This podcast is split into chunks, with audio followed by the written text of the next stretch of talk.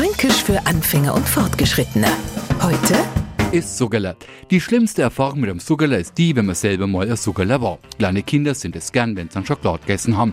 Danach sind die Hände und die Gegend rund um den Mund richtig schön eingesaut. Nicht weiter schlimm, wenn jetzt nicht die Mutter oder die Oma gesagt hätte, geh her, du Suggerler, und uns mit ein wenig am Ohr gespuckten Taschentuch im Gesicht umeinander gewischt hätten. Bäh.